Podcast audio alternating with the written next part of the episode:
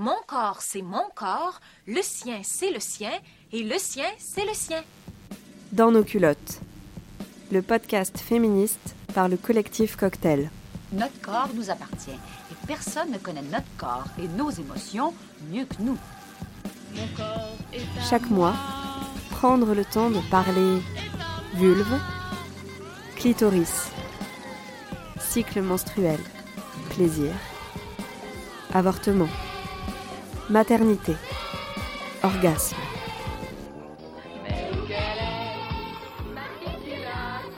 Parce que ce qui se passe dans nos culottes, ça nous regarde.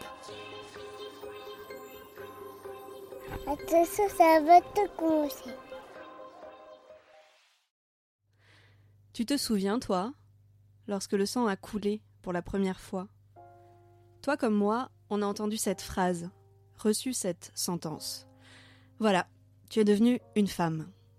Mais attention, ce sang qui fait de toi une femme est sale, impur. Tu apprendras à le cacher et à ne pas en parler. Dès le départ, ce rapport de défiance à l'égard de mon, de nos propres corps. Ce qui fait de moi, de toi, de nous une femme, des femmes, d'ailleurs qu'est-ce que c'est être une femme, ce sang s'exprime négativement. Sale. Impur. Alors qu'elles occupent environ 2400 jours de nos vies, les règles ne font quasiment jamais l'objet d'une transmission ou d'un enseignement. Ce n'est pas un vrai sujet, un truc sérieux. Pourtant, parler des règles est politique. C'est participer à cette bataille de l'intime dont nous parle la philosophe Camille Froidevaux-Métairie. Œuvrer à cette nouvelle étape du féminisme qui ne pourra passer que par une réappropriation et une révolution corporelle. Le sujet du cycle menstruel est intimement lié à la condition des femmes et des personnes menstruées en général, dans un monde où la domination patriarcale est de règle. Aujourd'hui, sur les ondes de Radio Canal Sud, on vous invite à un partage de paroles.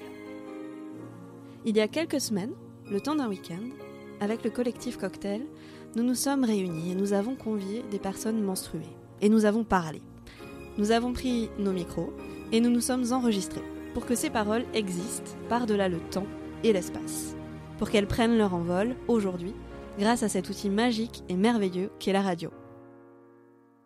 Alors, accrochez vos serviettes, servez-vous une bonne cup, parce que l'inondation va commencer.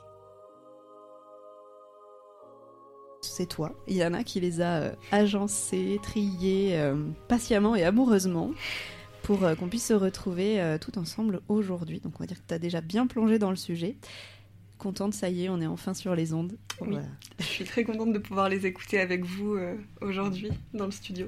Est-ce que tu peux nous présenter les personnes qui t'accompagnent dans le studio? Ouais, je suis avec Louise, Amélie, Selma, Susan, Julie et Aurore. Et du coup, on s'était déjà toutes plus ou moins déjà rencontrées lors du week-end qu'on a passé en janvier pour parler justement de nos règles et des règles tout ensemble. Euh, moi, j'ai une question pour vous. Qu'est-ce que vous retenez de ce week-end? Qui veut se lancer? Euh, moi, je retiens, euh, je retiens vraiment le fait qu'on avait toutes besoin d'en parler et que ça nous a beaucoup fait du bien. Et, euh, et qu'un week-end, c'était presque pas assez long. Moi aussi, je retiens vraiment euh, un grand moment de communauté et de partage qui a vraiment fait euh, du bien et qui a permis de créer euh, un lien qui était vraiment hyper intéressant et hyper enrichissant. Et est-ce que votre rapport aux règles a changé depuis ce week-end? C'est vrai que du coup, euh, j'en parle beaucoup plus autour de moi qu'avant. Euh, j'ai plus de facilité euh, à dire les mots euh, comme ils sont. Et hier encore, j'en parlais avec ma coiffeuse. Alors que c'était, c'est- je sais pas pourquoi c'est venu sur le sujet, mais j'aurais jamais fait ça avant. Et euh, d'ailleurs, elle, m'a, elle m'a dit un mot que je connaissais pas. Elle m'a dit euh, ah oui, c'est euh, avoir les ours, c'est ça? Du coup, je connaissais pas du tout, donc je sais qu'en plus elle m'écoute, donc voilà. Big up à la coiffeuse de Voilà. Selma. bon, comme quoi on découvre à chaque fois de nouveaux petits mots pour parler des règles. Est-ce qu'il y en a certains qui vous ont assez marqué pour que vous les utilisiez dans votre quotidien? Euh, moi, la tisane de vampire, vraiment, ça m'a marqué. Parce que vraiment, je, je, pense que je vais vraiment le réutiliser. Je ne l'ai pas encore réutilisé, mais je viens de me rappeler et vraiment, il est, c'est incroyable. Il mérite d'être réutilisé. Ah, bah, c'est vrai que tous les mots qu'on a appris là, effectivement, moi, tisane de vampire aussi, c'est mon préféré. Je l'adore. J'ai pas encore pu le dire, mais à chaque fois, ben, effectivement, dernièrement, le sujet des règles, il est revenu absolument partout dans ma vie. Donc euh, j'en ai parlé avec mes colocs, euh, j'en ai parlé euh, en cours, j'en parle avec n'importe qui. Je suis prête à arrêter des gens dans la rue, je pense, pour leur en parler. Et du coup, à chaque fois, je leur fais. Et vous savez qu'on peut dire tisane de vampire? Arrêter des gens dans la rue, d'ailleurs, c'est ce que vous avez fait pendant le week-end. Il y a eu euh, toute une partie des enregistrements qui ont été faits sur le marché de Saint-Aubin. Donc euh, on est parti un dimanche matin dans le froid et on a arrêté des, passants et des passantes pour euh, leur poser quelques questions. Et dont justement la question comment vous appelez vos règles ou quel nom vous connaissez pour parler des règles? Donc on a évidemment le plus, celui qui est le plus revenu, je pense que vous pouvez toutes me le citer. Ragnagna. Mais le vocabulaire est riche et on va essayer de voir euh, les réponses euh, qu'on a pu avoir. Euh, est-ce qu'il y a un petit nom que vous avez entendu, que vous-même vous avez donné aux règles autres que règles? Le nez rouge. Ah, bah, on a les Ragnagna, les Red Days, les Anglais. voilà, il y a pas mal de trucs comme ça. la merde. la déluge rouge, parfois. moi, je les appelle mes lunes. Moi j'avais une petite sœur et c'était le, mot que j'entendais à la maison, c'était plus les ragnagnas. Voilà. les ragnagnas. Les ragnagnas. Oui, les ragnagnas, les. Euh... Il y en a qui parlent d'eux, d'eux. Après. Non, le plus souvent c'est les ragnagnas, ouais. Ah, il y a des trucs aussi, j'ai mes trucs. C'est déjà arrivé Ouais. J'ai mes trucs. voilà. Non, mais euh, en Allemagne ils disent euh, j'ai mes jours. Je trouve ça marrant. Moi je dis juste j'ai mes règles. J'ai pas de petit nom pour répondre à ta question. à tout à l'heure, je dis Ragnouf. Sinon, c'est euh, Ragnagna, quoi. t'as quoi, t'as Ragnagna? Euh, J'appelle ça le cycle aussi. Ouais, après c'est les petits noms débiles quand on est euh, quand on est gamine, quoi, les Anglais, les machins, mais ça c'est plutôt les, les autres qui les nomment comme ça. Mais moi j'ai toujours dit les règles, ouais. Regels, menstruatie. Il n'y a pas trop de trucs rigolos que j'ai. Les Rintintin peut-être? Non, non, Rintintin c'est un chien, non, ça marche pas. Mais quand j'étais plus jeune, j'avais un groupe, une espèce de groupe de rap, on, disait les Ragnagna, on avait fait une chanson sur les Ragnagna. Non, c'était un peu décalé, mais c'était un truc genre euh, Ragnagna, gna, gna, Ragnagna, gna, nos règles on les a déjà, nos règles on les a déjà. Voilà, c'est un truc comme ça. Super, merci. Voilà. De rien, au revoir. Les Rintintin. C'est original pour le coup. bon, du coup, pour ce live radio, on va fonctionner sous la forme d'un jeu. Et donc, chaque participante autour de la table aura un petit papier qui est un thème. Et du coup, euh, chacune à notre tour, on va ouvrir son papier pour euh, lancer ensuite la discussion et les sons qui sont autour de cette thématique. Je vais distribuer les petits papiers et on met une petite musique en attendant. Oui. Et pendant la musique, juste vous dire que juste après, on va euh, avoir la chance de parler avec Julie euh, Lano, qui est naturopathe, parce que ben, parler des règles, c'est bien, mais en faire un livre, c'est encore mieux. Julie, on l'aime fort parce qu'elle collabore régulièrement avec le collectif Cocktail et notamment dans le cadre du cabaret chez Germaine, en y apportant ses talents culinaires, ou alors également dans les podcasts dans nos culottes, vous l'avez déjà euh, entendu. Julie Lano, naturopathe, qu'on connaît aussi euh, sous le nom de Pas que des hippies. Voilà, on va parler du livre juste après euh, cette pause musicale et on distribue les petits papiers, on met en place le jeu. À tout de suite.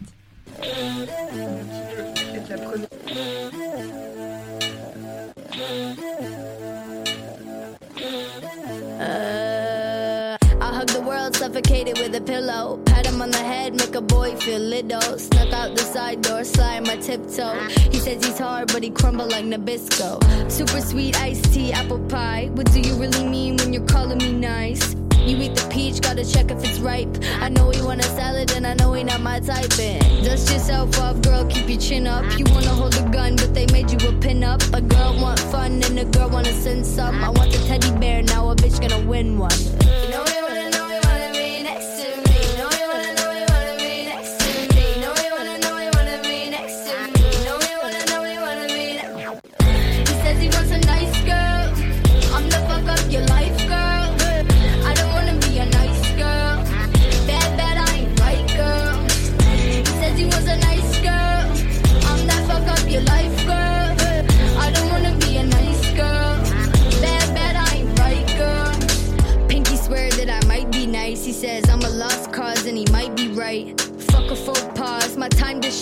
the country club getting my card declined. What's he doing? I don't need a brave knight. We can sword fight, that don't mean I'll behave nice. Stick it to him like a stick of dynamite. Cyanide on the side, ooh, I love the limelight. Whoa, whoa, we're a lousy bunch to tell the truth. Role models run around me much. On a bad day, you could say I'm sweeter than ice cream. They told me to be nicer, and I told them to bite me. I know they wanna know, they wanna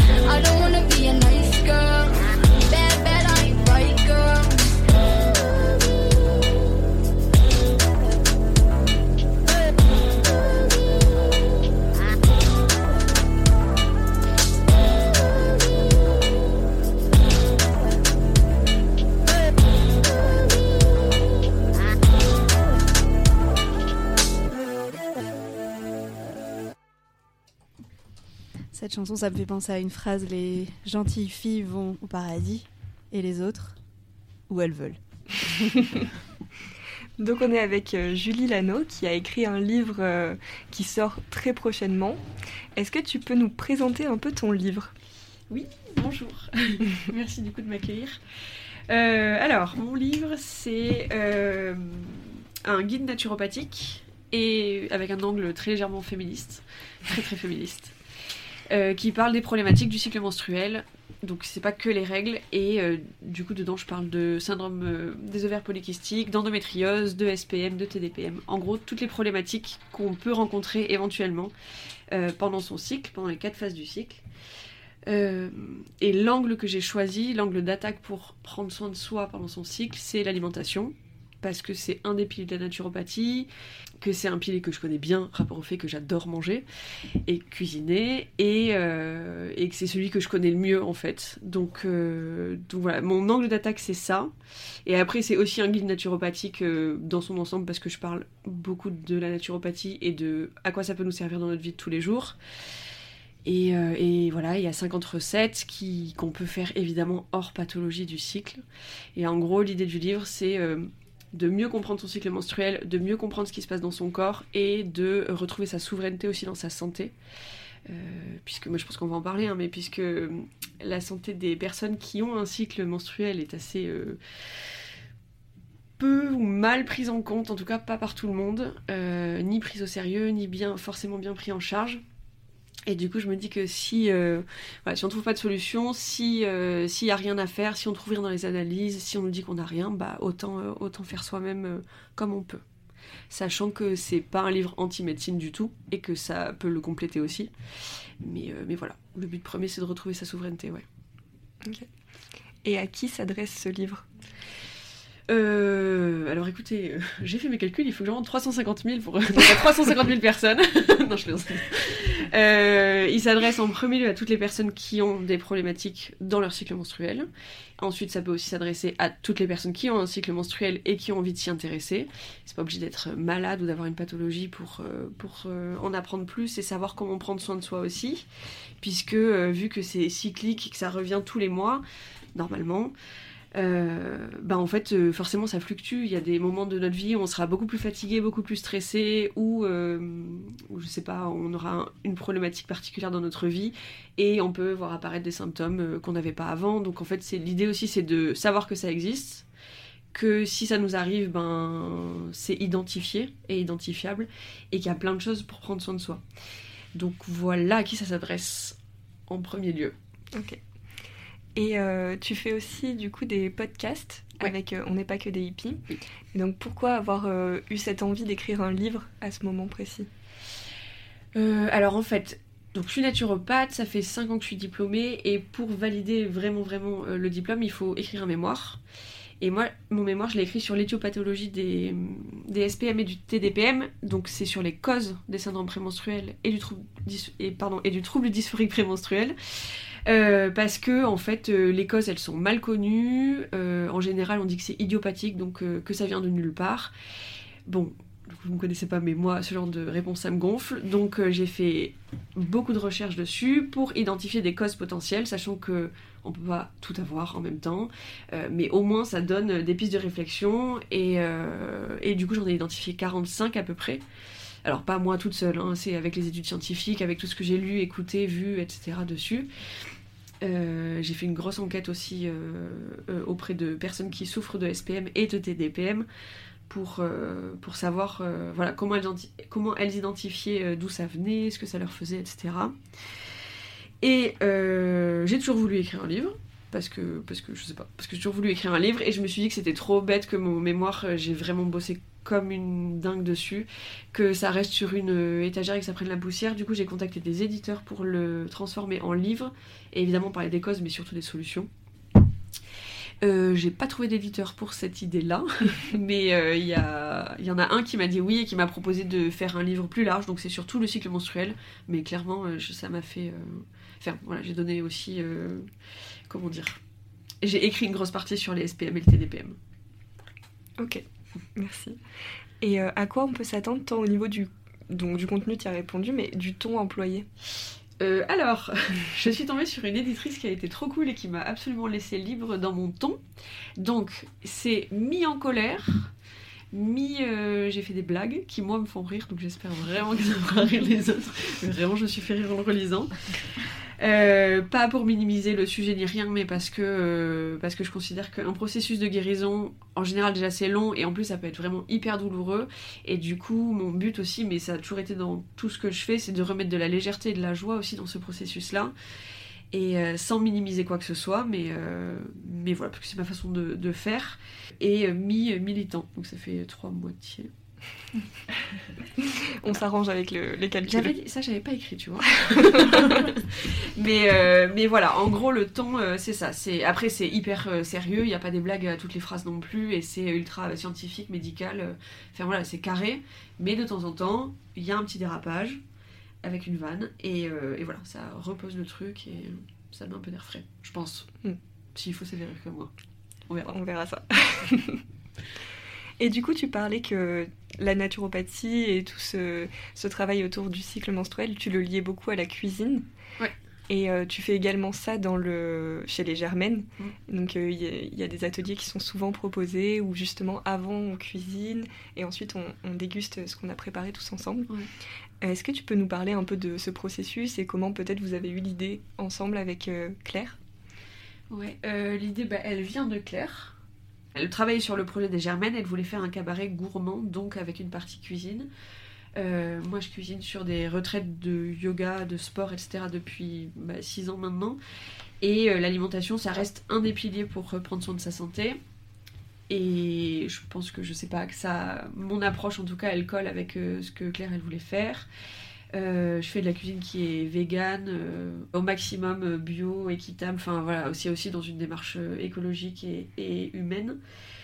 Donc ça collait bien et je trouve, enfin voilà, on est en France, la bouffe c'est un sujet qui prend quand même beaucoup de place.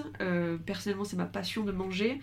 Et je trouve que c'est une euh, chouette façon de prendre soin de soi et de prendre soin des autres aussi que de euh, cuisiner et euh, proposer à manger ce qu'on a fait. Et voilà, c'est ça rentre dans quelque chose de généreux. On reste aussi dans, enfin pas on reste, mais on est quelque chose de bah, quand même un peu artistique et et ça lie en fait, en fait ça ancre, ça, c'est un lien.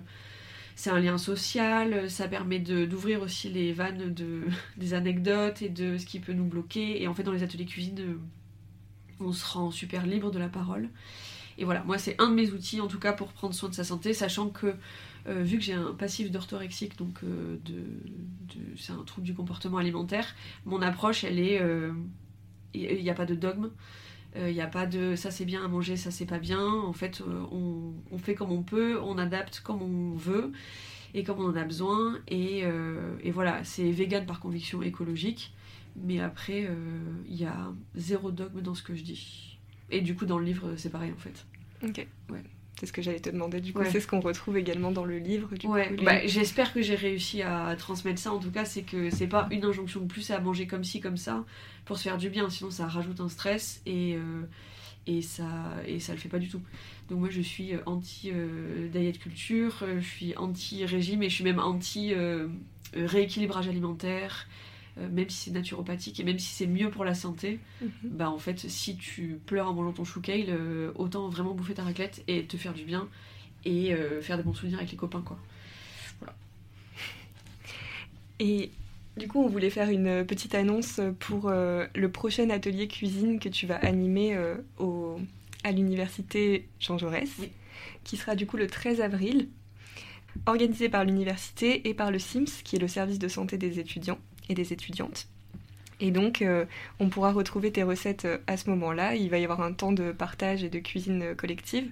Et ensuite, une écoute de podcast collective autour justement du thème des règles. Merci beaucoup à toutes les deux. Merci Julie d'être passée pour nous Merci présenter ce livre. On va faire un petit temps de pause musicale. Alors c'est une musique que j'ai découvert grâce à Amélie. Qu'est-ce que c'est que ça? Il que tu nous racontes là. Alors oui, bah bien sûr, Bah, c'est un- une musique du groupe qui s'appelle Camion Bip Bip, que personnellement j'ai découvert sur TikTok parce qu'elle faisait la promotion bah, du titre qu'on va entendre, qui s'appelle Club Ouin Ouin. Donc euh, une chanson sur l'ego fragile, cis masque, pour, pour citer, je suis un garçon cisgenre et je me plains. Et euh, qui moque leur manière de se victimiser en général lors des combats féministes, comme on a certainement dû l'expérimenter un jour. Euh, ce groupe est composé de quatre camions en colère, pour les citer. Et c'est un groupe 100% queer et militant. Et évidemment, ça se retrouve dans leurs paroles qui sont très cyniques, très misandres, très extrémistes et ça fait du bien. Toutes ces paroles, c'est pour faire taire les gros lourds, donc les hommes cis het, rouler sur les stéréotypes de genre ou tout simplement écraser le patriarcat quand on fait une bonne soirée. Euh, à travers de la pop sucrée, de la techno-garage et du boom boom fâché, je les cite toujours. Elles ont sorti leur première mixtape sans permis en janvier et il y a cinq titres dedans que je vous invite à écouter sur Spotify, sur SoundCloud, sur TikTok et sur Instagram. Le groupe Camion Bip Bip. Ah bah on peut plus rien dire et puis on peut plus rien faire alors vas-y comme ça qu'on habite dans la nouvelle matriarche. peux dire bonjour à sa maman parce que moi en vrai en fait je respecte les femmes. comprends pas pourquoi les femmes elles veulent pas sortir avec moi. Je suis Moi, je veux bien parler de féminisme, mais à chaque fois, c'est la même chose. Tu te mets en colère et je me sens tout agressée. Tu pleurniches, tu pleurniches, c'est tout ce que tu sais faire. Mais qu'est-ce que j'attends pour te monter en l'air? La couronne sur la tête, tu t'es mis dans un coin. T'es le président du club ouin ouin.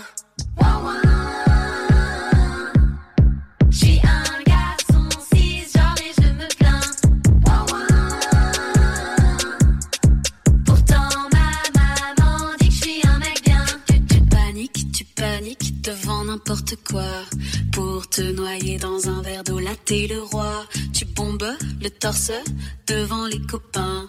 Mais au fond t'es un bébé, un gros ouin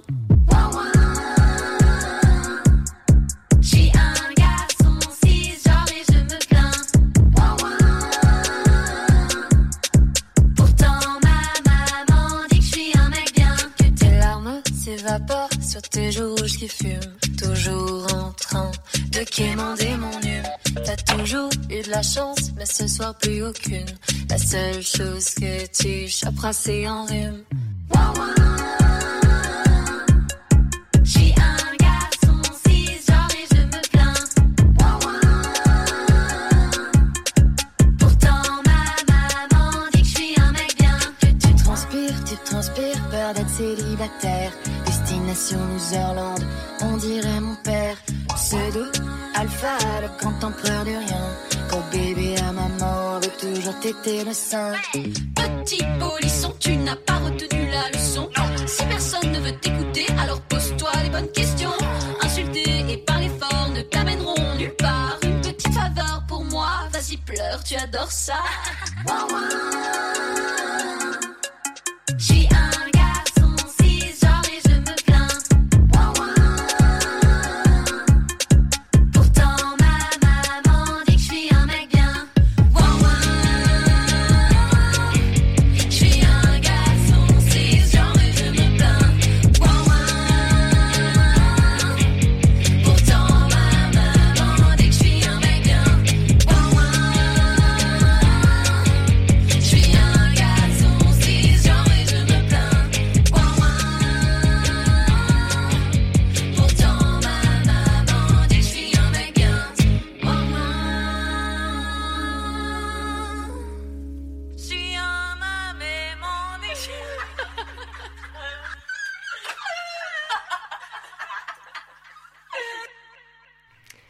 Merci pour cette découverte musicale, Amélie.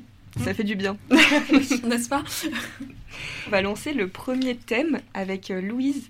Est-ce que tu peux nous dire euh, ce que c'est? Alors, euh, moi, mon papier, c'est les premières règles. Donc, euh, c'est un truc dont on a toutes parlé euh, pendant le stage. Et euh, bah, c'était super, en fait, de parler toutes de, de ce moment parce qu'on est, enfin, on se rejoignait autour des règles, donc on a toutes vécu. Et, euh, et ça, c'est quelque chose ouais, qui a changé euh, après le stage pour moi, où je me suis demandé, mais en fait, je sais pas, genre, ma mère, par exemple, qu'est-ce qu'elle a ressenti, comment c'était, ou mes amis très proches, même, bah, c'est des sujets dont on n'a pas parlé. Et du coup, bah, c'était chouette de leur demander de d'avoir leur expérience sur ça et, et ouais je trouve ça sympa Euh, Les premières règles, souvent, elles sont quand même marquantes. On les attend avec impatience ou on les redoute, mais on ne les oublie pas généralement. Et du coup, c'est pour ça que c'est la première question sur laquelle on vous a lancé pendant euh, le week-end euh, où on était réunis, parce que c'est la meilleure manière d'entamer la discussion autour des règles. Et c'est également une question que vous êtes allé poser du coup sur le marché de Saint-Aubin. Vos récits et les récits de ces personnes que vous avez rencontrées se mêlent dans le prochain son qu'on va entendre. Alors, euh, mes premières règles, j'étais au collège, je crois que je rentrais en sixième. Ouais, c'était en sixième, donc je devais avoir 11 ans, un truc comme ça. Et je me souviens, j'ai j'ai pas osé en parler à ma mère. Du coup, je me suis cachée pour euh, chercher les, les, euh, les protections euh, dans la salle de bain, dans les toilettes. J'ai même pas osé en parler à ma grande sœur au début. Donc j'ai fait ça en cachette totale. Et euh, c'est au moment de mes deuxièmes règles, on va dire, que là j'en ai parlé à ma sœur parce que je me suis dit que ça allait être grillé, qu'il y ait des paquets de tampons et de serviettes qui allaient disparaître. Et, je crois que c'est les troisième règles où je l'ai avoué à ma mère, mais j'avais l'impression d'avoir un énorme secret pour elle. Je crois que j'ai attendu une heure avant de lui dire. euh, Je disais, maman, j'ai un secret, j'ai un secret. Et elle me disait, bah, qu'est-ce que c'est? Je n'osais pas lui dire, parce que c'était assez pudique à la maison.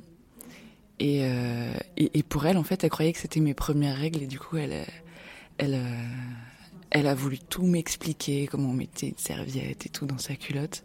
Et j'ai pas osé lui dire que j'avais déjà eu mes règles de fois et que je savais tout faire. Du coup, euh, j'ai une image euh, où on était toutes les deux dans les toilettes où elle m'expliquait un truc et j'étais là, mais. euh, Enfin, c'était un peu surréaliste, du coup. euh, je- enfin, du coup, ouais, c'est la, la- pudeur que j'ai eue à lui raconter. euh, je m'en suis voulu hyper longtemps de pas réussir à, avoir, euh, à lui avoir dit, quoi. Et, euh, voilà, et je, je lui ai raconté des années plus tard que, que mes premières règles pour elle, c'était pas euh, mes premières règles pour moi. Et voilà, on en rigole maintenant, mais, euh, mais voilà. Et, c'était ça mes premières règles. Alors, mes premières règles, bah franchement, elles avaient rien d'exceptionnel, pour le coup. Euh, J'étais chez moi et euh, c'était pendant des vacances de Noël. Voilà, donc je me souviens, c'était le lendemain de Noël, donc super. Mais euh, non, non, franchement, elles avaient rien d'exceptionnel. Je crois que je m'étais tachée, et donc du coup, je suis allée voir ma mère et je lui ai dit, bon, bah, je crois que j'ai mes règles. Parce que je savais un peu ce que c'était avant. Parce qu'en fait, euh, je les ai eues plus tard que mes copines, et donc du coup, euh, bah, je savais déjà ce que c'était, euh, elles ont parlé, donc voilà. Et non, franchement, mes premières règles, elles n'étaient pas douloureuses. Franchement, elles étaient... c'était le luxe par rapport à maintenant où j'ai tout temps mal au ventre. Je les ai découverts aux toilettes. Et après, je crois que je l'ai dit à mon père. parce qu'il était là, quoi. Je dis, oh, euh, je crois que eu règles. Un truc comme ça. Moi j'étais à un stage de cirque. Je suis allée aux toilettes et il y avait du sang. Et je me suis dit c'est mes règles. je savais ce que c'était parce que je les ai eues plus tard que la plupart des gens. Du coup euh, j'attendais un peu que ce soit à mon tour. Pas avec une grande impatience mais... Je crois qu'il y a un truc un peu euh, euh, de, de- l'ordre un peu du, du mystique avec ma mère qui m'a dit Waouh, t'es devenue une femme. Je me suis dit Ok. J'étais là, bah merde, j'ai un truc qui, qui coule de moi, je vois pas ce que c'est. Donc, euh, ouais. J'étais contente parce que je me sentais grande et, euh, et j'étais euh, j'étais chez ma grand-mère et j'ai tout de suite appelé ma mère qui avait pas de serviette mais qui m'a fait une petite serviette avec du papier et euh, j'étais contente.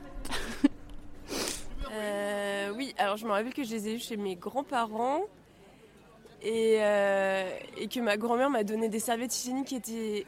Enfin, c'était. Je savais que j'allais avoir mes règles à un moment, donc c'était pas, c'était pas du tout gênant. Mais je me rappelle qu'elle m'a donné des serviettes hygiéniques qui étaient horribles, genre qui faisaient la taille d'une couche, là, qui était épais comme ça. euh, C'était l'enfer. Et qu'après j'ai dû marcher avec ça et j'avais l'impression d'avoir une couche. Voilà. Alors, euh, mes premières règles, j'avais 11 ans et euh, j'étais à ce moment-là euh, au cabinet de ma mère où c'était un peu notre appart, c'était pas tout à fait clair. Et euh, en fait, j'ai pensé que c'était des hémorroïdes. et en fait, je suis arrivée comme ça, j'étais pas sûre. j'étais en train de m'essuyer et de m'essuyer, j'étais là. Mais c'est quand même bizarre quoi. Et en fait, j'ai couru voir ma mère qui travaillait.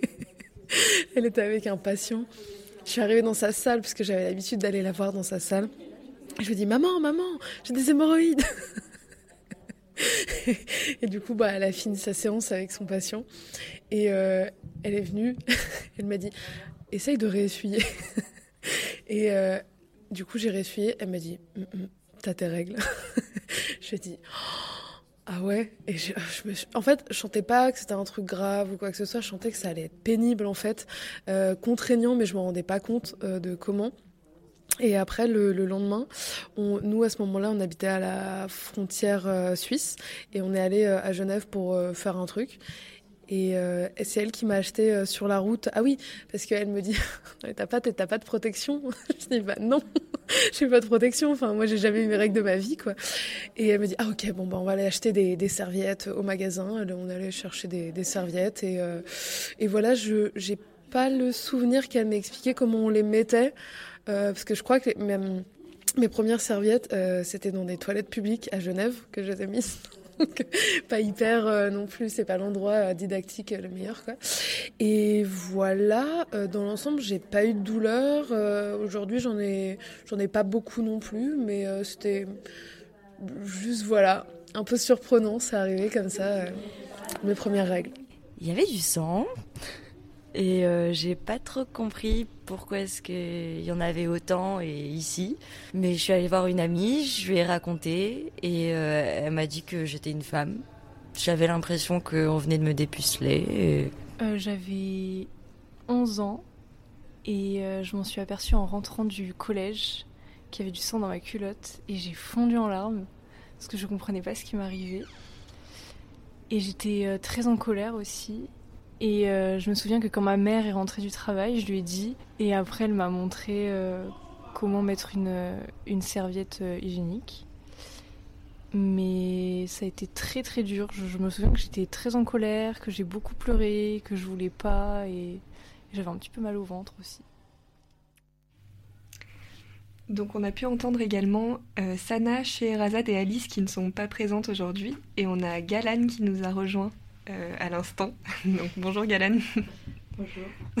Est-ce que vous avez peut-être envie de réagir autour de la table après ce qu'on vient d'écouter? Moi, ce qui me marque, euh, ce qui est revenu souvent, c'est que finalement, on savait pas ce que c'était et qu'il y avait cette incompréhension, euh, qu'on pensait à des hémorroïdes. Bon, c'est un peu drôle, mais il y a quand même ce, ce, grand inconnu des règles. Et en fait, on a encore du mal même aujourd'hui, à juste donner une définition claire et simple de ce qui se passe dans nos corps. Peut-être que Julie, comme tu es avec nous et que tu as préparé cette question, tu peux nous dire, euh, nous définir les règles Ouais. Euh, du coup, les règles, c'est une des phases du cycle menstruel. On réduit, en fait, on parle pas trop de cycle menstruel dans la vie de tous les jours, on parle des règles et points. Euh, ça se traduit par un écoulement de sang et en fait, dans ce sang, c'est on retrouve du sang évidemment, de l'endomètre, donc la muqueuse qui tapisse euh, l'utérus. Euh, on retrouve aussi euh, de l'ARN, on retrouve des cellules souches, on retrouve plein de trucs. Pas que du sang, c'est aussi pour ça que c'est pas tout fluide. Et les règles, elles surviennent. Alors nous, on, dit que c'est le début en fait du cycle parce que c'est clairement le seul signe sur lequel on est sûr que ça commence bien ce jour-là, puisque vu que ça se voit. Par exemple, on pourrait pas commencer à l'ovulation parce qu'il y en a plein de personnes qui ne, ne la sentent pas, ou il y en a aussi qui n'ovulent pas. Donc, on commence par les règles. Et euh, ça survient quand il y a une chute brusque euh, hormonale, donc quand il y a une chute des oestrogènes et de la progestérone. Euh, à partir du moment où il y a cette chute-là des deux, les règles arrivent. Et en gros, il y a cette chute-là parce qu'il n'y a pas eu de fécondation. Donc, bon voilà. et c'est tout en fait. Enfin, c'est tout. Non, il y a plein de trucs, mais en gros. Mais c'est déjà beaucoup. ok, merci. Et on a aussi posé cette question, du coup, euh, dans la rue, à des personnes euh, prises un peu au dépourvu. Et donc, les réponses ont été euh, parfois compliquées à sortir. Alors, pour vous, c'est quoi les règles? Je, je sais pas. Attends, vous pouvez répéter Non, j'ai l'impression que c'est une question euh, philo. Euh, Y a pas de euh, réponse vous avez piège. 4 heures. Or, les règles, c'est des choses à ne pas transgresser. Oui, j'ai- J'ai pensé que pour moi les règles c'est des choses qu'on doit respecter. Alors, euh, le truc, c'est que du coup, moi, je me pose vraiment la question de quoi vous me parlez. Est-ce que vous parlez des règles, genre on doit suivre des règles ou les règles euh, menstruation euh? Ouais, c'est ça que je vous demande en fait, parce que du coup, il y a vraiment deux définitions. Ouais, donc nous, notre sujet, c'est les règles menstruation. Ok, ça marche. Eh bien, euh, bah, c'est les pertes de sang. Euh, normalement, on dit qu'on a les règles, c'est pour un peu purifier le corps. euh, on enlève tout ce qui, qui est pas bon. voilà. C'est quoi les règles? Qu'est-ce que c'est? Bah, C'est le cycle normal de la vie pour une femme. un peu emmerdant parfois, mais emmerdante. Euh, les règles, c'est un moment, euh, on, voilà, on sait qu'il va arriver, euh, qui n'est pas forcément euh, très agréable euh, dans le mois, enfin en tout cas pour moi. Les règles, hein, c'est euh, le sang qui s'écoule de notre euh, utérus, non, de notre vagin. C'est euh, l'endomètre qui se dissout et qui euh, fait un écoulement de, de sang. Le sang de la foufoune, ouais. C'est quoi pour vous les règles? c'est quoi les règles? Ben, c'est- c'est c'est un écoulement hormonal, enfin je pense que c'est hormonal, donc c'est un écoulement de sang euh, tous les mois mensuel. Euh, bah, c'est un truc qui arrive tous les mois à peu près et qui est pas forcément très rigolo, mais pour moi ça c'est pas si pire. Vous connaissez la définition des règles? Alors les règles, c'est continuer le jeu sans les règles. C'est vrai. Ah, ça peut être défini de plusieurs façons. Déjà, ça peut être une règle pour mesurer. Ça peut être un système de code qui régisse une organisation, une société. Ça peut être ce qu'on appelle euh, communément les menstrues chez la femme. Ça peut être euh, pouf, plein de trucs. Euh, alors, bon, c'est assez vaste. Euh, bah, je dirais que c'est un rendez-vous euh, mensuel. Déjà, tu passes trois jours, tu es, dans le mal, tu sais pas forcément bien pourquoi, après tu t'en souviens. Un peu au fond du trou et on va dire concrètement, c'est douloureux, quoi. Pour, enfin, pour ma part. Après, euh, Pour moi, c'est un rendez-vous que j'attends mensuel, mais qui est absolument jamais régulier. Euh, mais effectivement, ce qui est régulier, c'est la douleur, euh, la douleur physique et, et je dirais, ouais, vraiment le, la bonne dépression mentale. Bah, je sais très bien que ce sont des moments compliqués pour ma femme. Ouais, c'est pareil, mais vous voulez parler scientifiquement ou question? Ce que vous voulez. Ouais, je suis bien, mais comment peut-on expliquer? C'est euh, Nos femmes sont deux médecins, donc on sait très bien de quoi on parle. en fait, c'est on va dire chaque mois pour la femme et il y a des lamicus qui se qui se construit autour de son voilà. Et du coup, chaque mois, ce truc-là qui se construit, soit il, doit- il peut avoir un enfant et du coup il y aura l'anidation et voilà. Sinon, chaque mois, ça va disparaître et du coup il y aura des, des menstruations pour la femme et c'est la galère et ça fait trop mal et ouais. C'est la nature, euh, on vit avec. c'est très un phénomène normal et on doit s'adapter avec. C'est euh, c'est, euh, de temps en temps, quoi. C'est- Ouais.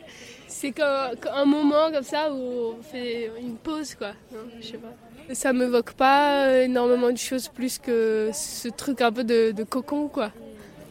Euh, alors je m'excuse, je n'entends pas très bien. Est-ce que vous savez ce que c'est les règles? Les règles? Ah bah oui, bien sûr. Pour les règles, ça dépend de quelle- quelles règles on parle. Après les règles, bon, c'est un souci plutôt féminin, on va dire, mensuel. euh, men- mensuel, ouais. Et ça peut être aussi les règles qu'on utilise à l'école, ça peut être les règles du règlement intérieur, ça peut être beaucoup de choses. Et les règles féminines, c'est quoi? Les règles féminines, c'est justement, euh, c'est tous les mois, elles ont des... Elles ont, elles ont, je trouve pas les mots. Un inconfort euh, féminin en fait. Euh, tous les mois, c'est les douleurs, les maux de tête, l'inconfort quoi. Et euh, grosso modo, il nous tarde, il nous tarde la ménopause. Euh, c'est différent suivant les, femmes, je pense. Ça peut être douloureux ou pas. euh.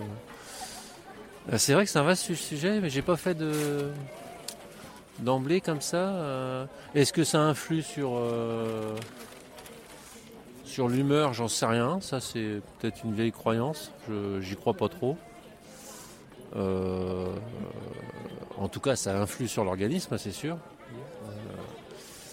Enfin, j'imagine. hein. Enfin, après, c'est c'est peut-être un, constat euh, factuel et euh, vécu, mais euh, ça dépend. Je pense c'est comme tout le monde, ça dépend des gens, quoi. Il y a des suivant les personnes, ça ça peut influer plus ou moins, comme c'est hormonal. Donc voilà. Après, bah, j'ai pas trop, j'en sais pas trop. Enfin, après, il peut- on peut avoir un, point de vue médical ou un point de vue simplement de, de gens lambda comme ça là, qui constatent les choses. Quoi.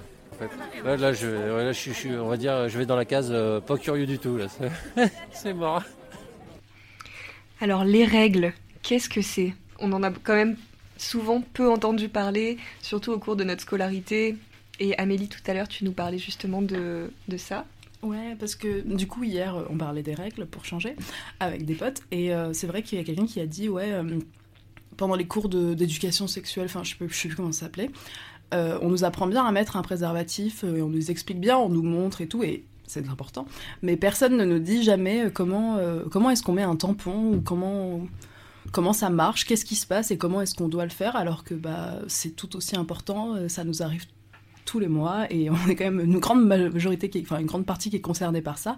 Et euh, aucun moment on l'entend parler pendant toute notre scolarité. Alors peut-être que ça a changé maintenant, je sais pas du tout. Mais en tout cas moi, quand j'étais au collège, au lycée, j'en ai jamais entendu parler. Jamais. Selma, peut-être que tu aimerais réagir?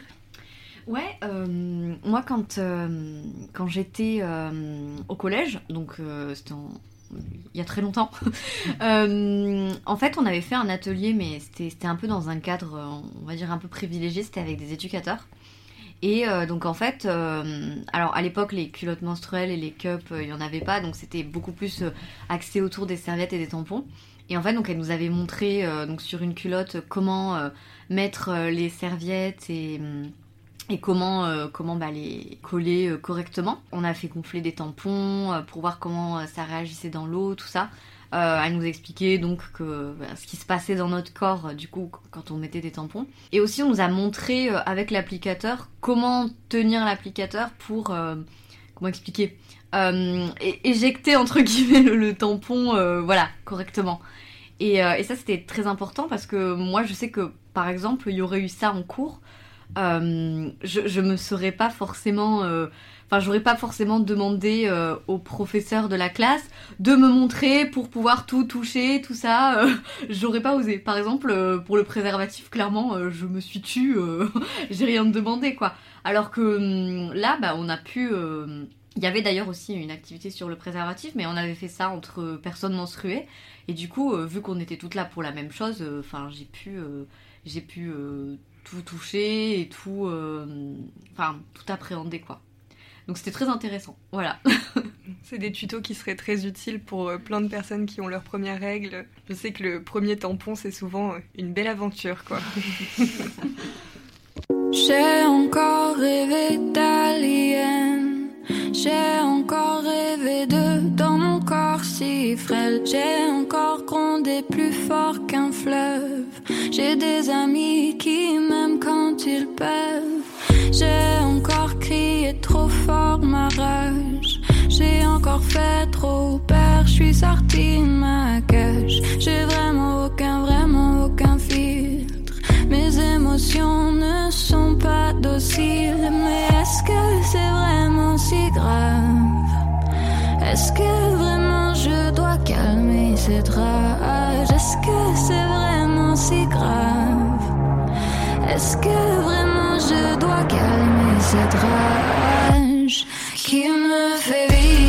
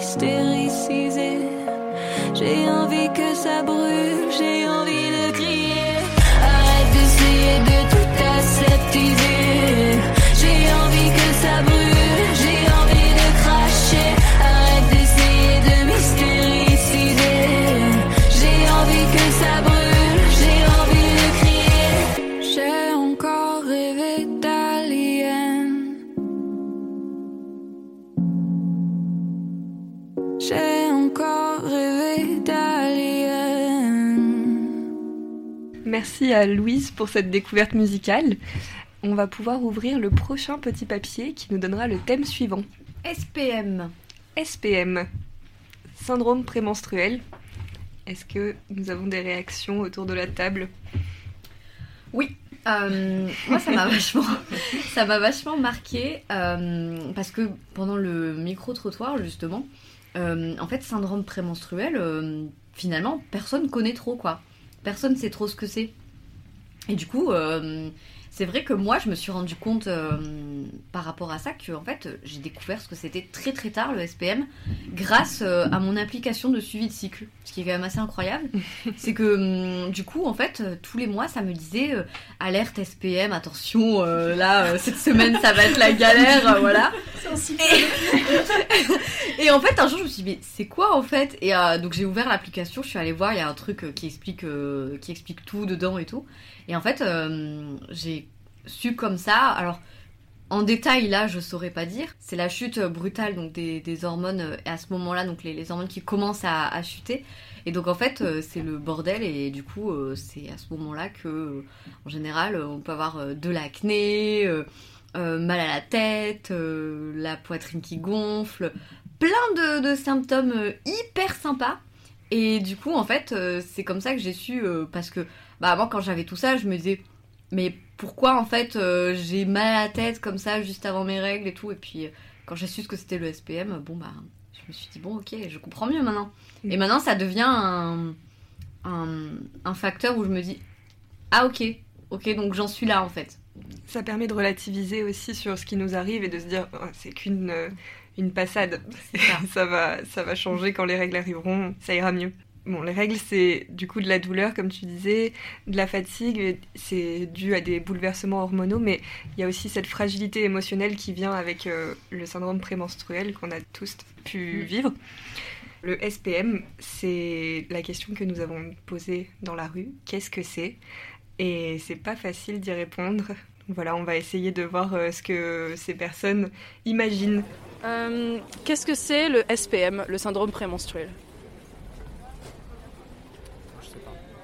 Sais pas vraiment dire. Euh, je pense que c'est tout ce qui est euh, ovulation, douleur, euh, douleur à la poitrine, euh, je dirais ça. Les signes prémenstruels. J'imagine ce que c'est. J'imagine, puisque je ne suis pas une dame, que c'est ce que les dames sentent avant que n'arrivent les règles. Euh, ouais, c'est tous les symptômes qu'on a euh, avant de saigner.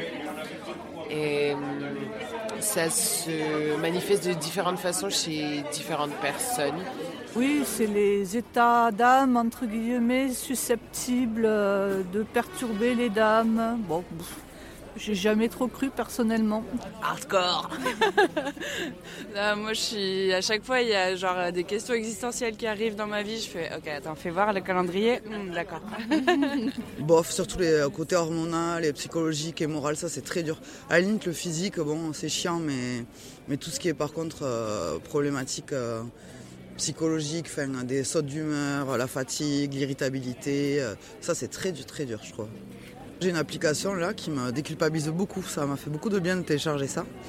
Et depuis que j'ai cette application qui me dit ah peut-être que vous allez avoir mal à la tête, ah, peut-être que vous allez avoir mal au ventre, ben, je le vis beaucoup mieux. Ouais, c'est beaucoup des trucs euh, psychologiques, enfin, qui, effectivement de mal-être mental, quoi. Et moi, il y a aussi, euh, j'ai envie de manger tout le temps. je trouve que tout va mal et tout le temps faim. Parce que ça change d'humeur. Ça casse totalement parfois euh, le rythme, voilà. Et mentalement surtout. Tout le reste ne me gêne pas du tout. Mais c'est surtout pour elle. Elle commence à souffrir, elle commence à changer d'humeur et ça me gêne, voilà. C'est juste pour l'ambiance familiale, on va dire. euh, ouais. Quand il y a quelqu'un qui souffre dans le couple, euh, tout le couple va souffrir ou va passer d'un mauvais moment. ouais. C'est- Moi, j'ai souffert de douleurs très, très violentes avant la période des règles. Des maux de tête et des maux de ventre. J'étais obligée de m'allonger, de rester allongée pendant une journée. Bon, voilà. Ah non, ça me dit rien du tout. Les signes, je pense, c'est euh, avoir mal au ventre, des trucs comme ça, c'est ça? Ouais, c'est enfin, c'est très concret comme douleur, c'est très associé à ça. Quoi. Il y a Ouais. Pas de doute. Quoi. Ouais, moi je sens vraiment mon utérus quoi, à ce moment-là. Et bien moi, avant, j'avais soit très mal, soit pas mal du tout. Et maintenant, en ce moment, j'ai tout le temps mal, euh, un peu de manière euh, stable. Mal de ventre, je crois, euh, les, les seins qui gonflent un peu, Voilà, peut-être. les seins qui gonflent, la poitrine qui gonfle, les maux de tête. Le fait d'être irritable. Voilà.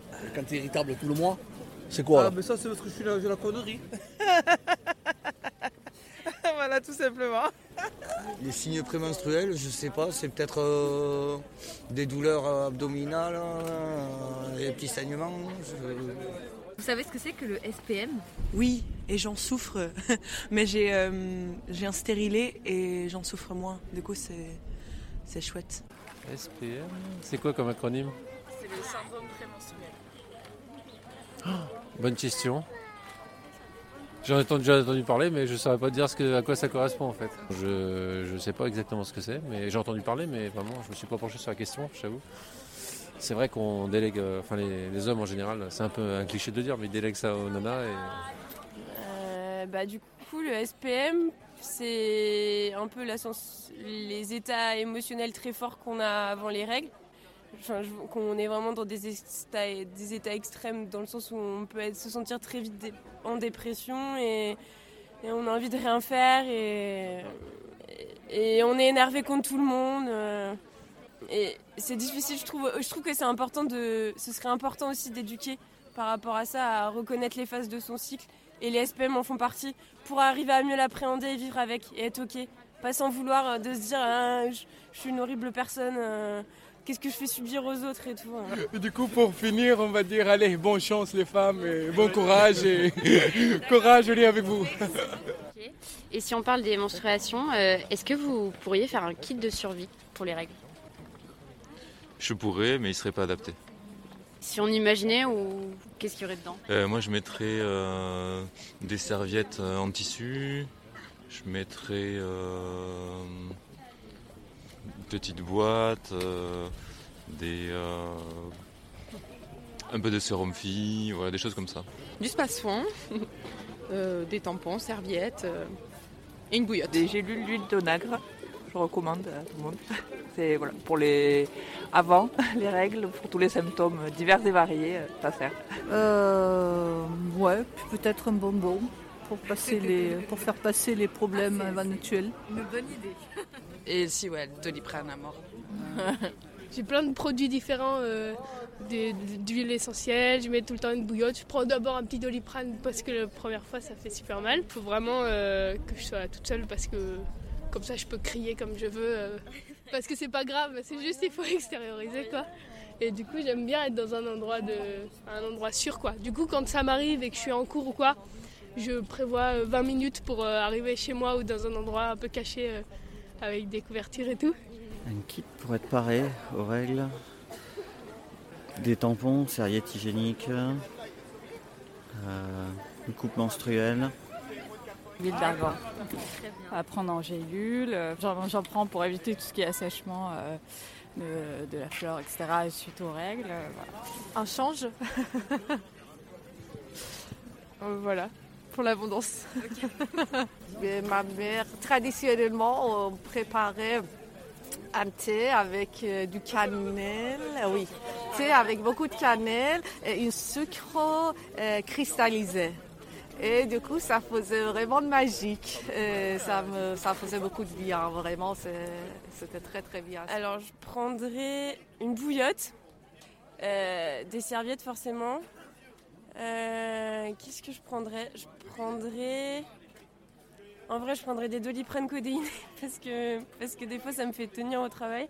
Je prendrais des tisanes et des infusions euh, spéciales euh, avec les feuilles de framboisier, tout ça pour atténuer les douleurs. Et un chat ou un chien pour faire des câlins? voilà. Pendant cet extrait, on a eu le droit à une euh, confession de Galane et on adorerait pouvoir l'entendre de nouveau concernant le SPM du coup. Ouais, du coup, quand euh, ça a commencé au début, moi j'avais euh, bah, du coup les seins qui, qui gonflaient et bon, les douleurs qui allaient avec. Et je me disais, waouh, ça y est, c'est le moment, je vais avoir des énormes seins. J'étais trop contente, je suis allée me chercher soutien-gorge en C et tout. Et puis 15 jours plus tard, euh, tout était raplapla. Ça peut être utile de savoir justement ce qui se passe dans nos corps pour éviter euh, des achats compulsifs. Et les fausses joies. Maintenant, on va ouvrir le prochain papier. Il me semble que c'est Suzon qui l'a. Oui, moi j'ai eu euh, le sport. Le sport et les règles. C'est un sujet qu'on avait abordé un petit peu pendant le week-end, mais finalement pas si longtemps que ça. Peut-être que vous voulez réagir. Ouais, alors euh, moi je me suis remise au sport il y a pas longtemps parce que euh, le, coach euh, était plutôt sympa, disons. Et, et en fait, et en fait, je me suis rendu compte que les douleurs, enfin j'ai des règles plutôt douloureuses, et je me suis rendu compte qu'en fait j'avais moins mal au ventre et, et mon cycle s'est stabilisé. Du coup, mes règles sont plus régulières. Et, euh, et du coup, ben, je continue à y aller parce que forcément, euh, on apprécie avoir moins mal au ventre. Et le coach est toujours sympa. Ah, le coach est toujours très très sympa. Super. J'ai un vieux réflexe de quand j'étais jeune, de que c'est quelque chose de très intime, que c'est de moi à moi, que qu'il faut pas forcément trop en parler, qu'il faut essayer de le cacher, dans le sens où euh, où ouais, il faut, faut pas forcément en parler quand on j'ai fait beaucoup de sport par exemple et euh, que t'aies tes règles ou pas, il, y a le bah, le culte de la performance en fait, et euh, que tes règles ou pas, ça change rien. Il faut que tu ailles à l'entraînement, il faut que tu ailles, aux compétitions, que tu sois aussi forte qu'un autre moment de ton cycle. Quand euh, j'étais plus jeune, euh, je faisais de l'athlétisme, notamment de la marche athlétique, une discipline qui est très peu connue. J'étais un peu la seule à la faire dans, dans le département. Et euh, en compétition euh, interrégionale, j'avais donc marché, fait ma compétition. Et à la moitié, un peu plus de la moitié, je me suis effondrée par terre avec des énormes douleurs au niveau de, des ovaires et de l'utérus. Et ça m'est arrivé plusieurs fois après, enfin sur d'autres compétitions. Et quand j'en ai parlé à mon médecin, mon médecin m'a dit que c'était des points de côté, alors que je savais au fond de moi que ça ne se situait pas à un endroit où on peut avoir des points de côté. Et du coup, j'étais tellement dégoûtée de, de perdre mes compétitions à cause de ça que j'ai fini par arrêter l'athlétisme parce que j'avais l'impression de décevoir tout le monde, euh, mon entraîneur, mon père, surtout. et du coup, j'ai arrêté euh, à cause de ça. Euh, ouais, du coup, ça m'avait fait penser au sport euh, au collège ou au lycée, en fait, par rapport aux profs de sport. Parce que quand j'habitais à Tahiti, du coup, au collège, euh, on faisait de la pirogue. Et notre prof de sport, quand on avait nos règles, il, refusait qu'on fasse pas de sport parce qu'il disait qu'on n'était pas directement dans l'eau, même si en soi le, le truc de la pirogue était complètement trempé. hein. Et en fait, on devait, on devait batailler contre lui en insistant, en se mettant sur le côté, en disant non, non, on veut pas, on veut pas y aller parce que bah, on a une serviette ou on n'a juste pas envie, on a mal, je sais pas quoi. On parlait même pas de douleur à ce moment-là, juste d'inconfort, quoi. Et, euh, enfin voilà, c'était vraiment une lutte qu'on faisait à chaque fois. Euh, nous, les, et en plus, on, était hyper affichés parce que du coup, on, était la meuf qui restait euh, sur le bord pendant que tout le monde faisait des trucs. Donc, bah, à ce moment-là, c'était hyper tabou, donc tout le monde était au courant de ce qui se passait.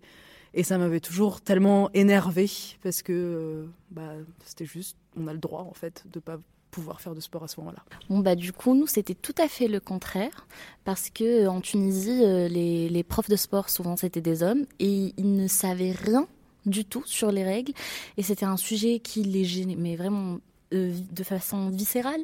Et du coup toutes les filles on faisait pratiquement jamais de sport. On pouvait les, enchaîner des semaines où on disait oh j'ai mes règles. Et le prof ne disait rien. Il était tellement gêné. Il se doutait que on montait, mais ça le gênait tellement qu'il n'osait même pas euh, nous, dire euh, non mais là euh, en fait la semaine dernière et la semaine d'avant et du coup moi j'ai jamais fait de sport. Et j'avais tout le temps ce prétexte là de, de ouais j'ai mes règles alors que pas du tout. Et j'ai mes règles une fois par trois mois quatre mois donc vraiment voilà.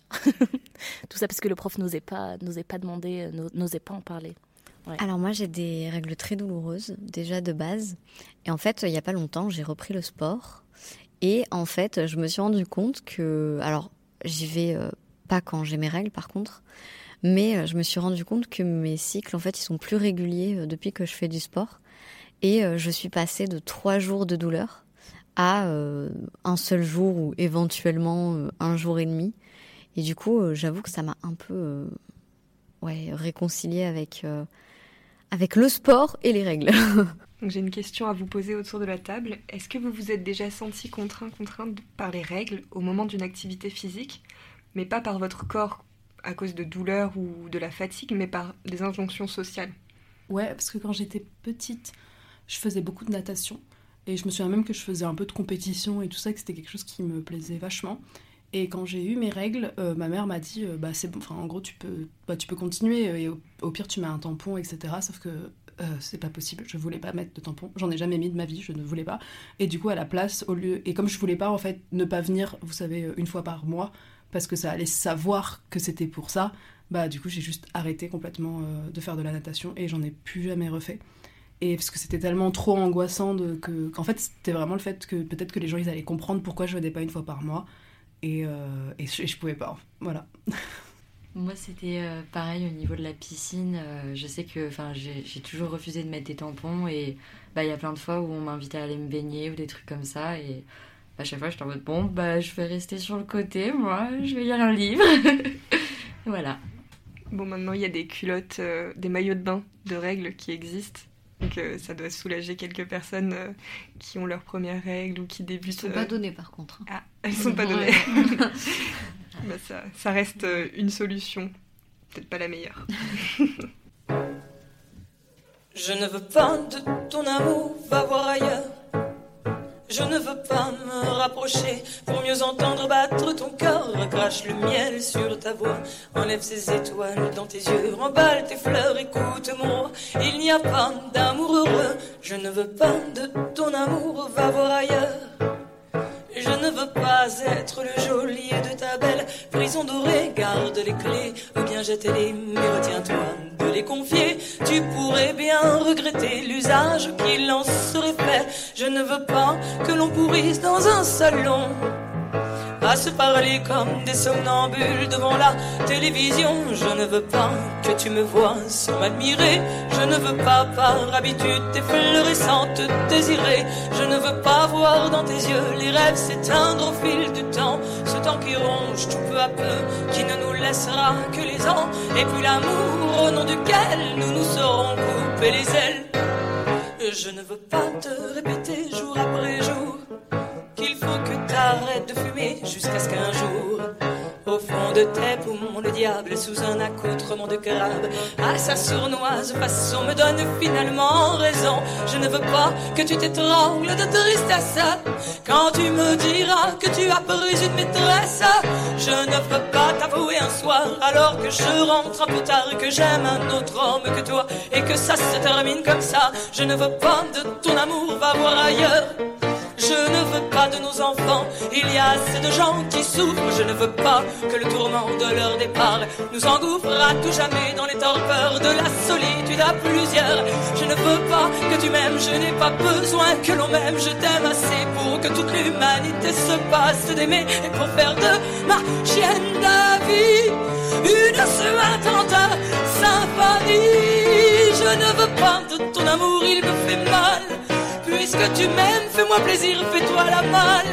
Va-t'en regagner tes chemins de libertin et oublie-moi comme on oublie de faire une caresse à son chien. Je ne veux pas de ton amour, je t'aime aussi. Et c'est pour ça que je refuse de faire de toi l'homme de ma vie. Tu n'es l'homme de personne, je t'aime libre pour toujours. Je ne veux pas, je ne veux pas de ton amour.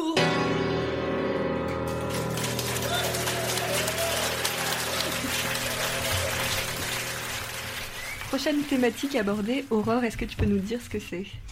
Alors, bah, la prochaine thématique, c'est la honte. Moi, ce que ça m'évoque, c'est euh, les premières règles. Je les ai eues un petit peu tard et euh, c'était cette impression, en fait, qu'il fallait euh, que je sois fière de les avoir et qu'enfin elles arrivaient. Et qu'en fait, c'était presque la honte de ne pas les avoir. Et en fait, très vite, mais vraiment dans l'immédiat, maintenant, je devais avoir honte de les avoir. Mm. Et du coup, bah, c'est vrai que c'est un peu, enfin, c'est très contradictoire, quoi. C'est la honte de pas les avoir parce que bah, ça veut dire qu'on n'est pas, on pas grande comme les autres. Et cette fierté de devoir le dire un peu aux copines ou à sa mère ou quoi. Et très vite, bah, la honte, il faut le cacher parce que c'est sale, parce que, enfin voilà. Merci. Le tabou concernant les règles persiste et on grandit souvent dans la honte justement de ce moment qui arrive pourtant chaque mois. Et on nous apprend à nous cacher, à ne pas en parler, à ne pas dire le mot, comme on a pu le voir au début de l'émission, à souffrir en silence. Bref, on nous apprend à en avoir honte. Et la chronique que nous allons écouter permet d'entendre ces moments de honte que nous avons tous un jour vécu et de porter un regard peut-être plus tendre dessus. Tu peux mais en fait, on en parlait qui me euh, la serviette euh, pour enlever un On maximum. savait ce qui se passait, mais on n'en parlait L'odeur.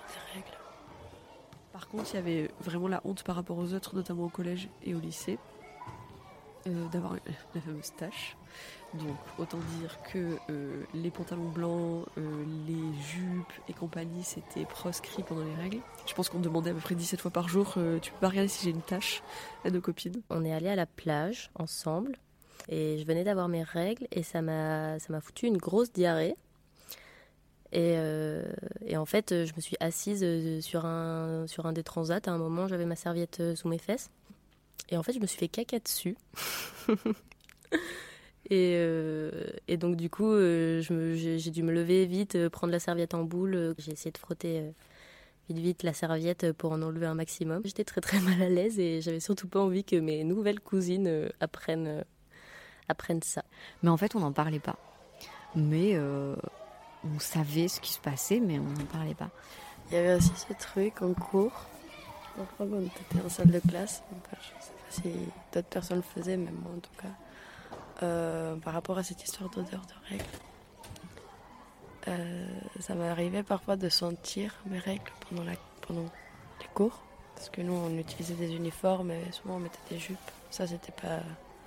C'était gênant quand t'avais les règles. Et, et quand je sentais que ça puait trop, pour savoir si c'était moi, je jetais un stylo par terre pour me. pour me sentir à moi-même. Et, euh, genre euh, contrôler, voir si c'était si c'était trop fort ou si ça allait. Euh, J'habitais avec mon copain et en fait à chaque fois que j'avais mes règles euh, c'était un peu chiant parce que lui ça l'embêtait pour faire l'amour. C'était pas fun quand tous les mois il y avait une période où, où je me prenais des petits pics parce que j'avais mes règles et que du coup euh, mon corps n'était pas disposé à faire ce qu'il avait envie comme il voulait. Tu peux regarder si j'ai une tache euh, aux copines, c'était constant. Ce- truc ridicule qu'on faisait, ou que, en tout cas moi je faisais, que quand tu te changeais dans les. pour faire du sport et tout ça, tu prenais le déodorant et tu te foutais plein euh, les vachettes et tout pour que ça ne sente pas les règles. Ben, je faisais ça. Bah, les règles, c'était assez tabou euh, chez moi. Et, euh, et voilà, c'était trop la honte. Et une de mes copines a dit euh, oh, Berg, ça sent fort les règles, c'est dégueulasse, ça sent le poisson. Moi j'avais mes règles et du coup, euh, je savais pas où me mettre parce que je savais pas si s'il y avait quelqu'un d'autre qui avait ses règles, du coup, que ça retombait pas que sur moi ou si tout le monde savait que c'était moi qui avais ces règles. Si je puantais toute la voiture. C'est l'incapacité pour quelqu'un de parler clairement et confortablement de son propre corps. C'est éprouver le besoin de s'excuser lorsqu'on parle des règles. C'est demander à voix basse à une amie une serviette au lieu d'être capable de la lui demander ouvertement, comme on le ferait si on avait besoin d'un pansement. C'est garder le silence à propos des crampes sévères qui sont en train de se produire, au lieu de pouvoir faire état honnêtement de la douleur qu'on ressent, de la même façon qu'on le ferait si on avait des douleurs d'estomac après avoir mangé de la nourriture avariée.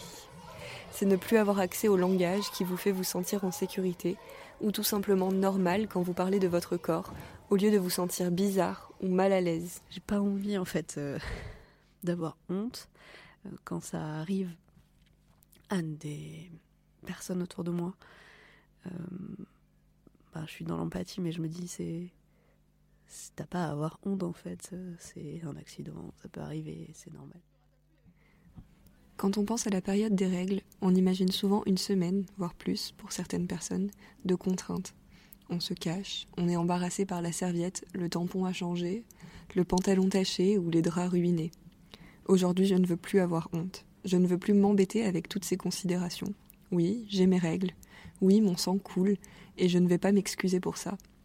Je ne vais pas empêcher le flux, ni m'empêcher à cause de lui.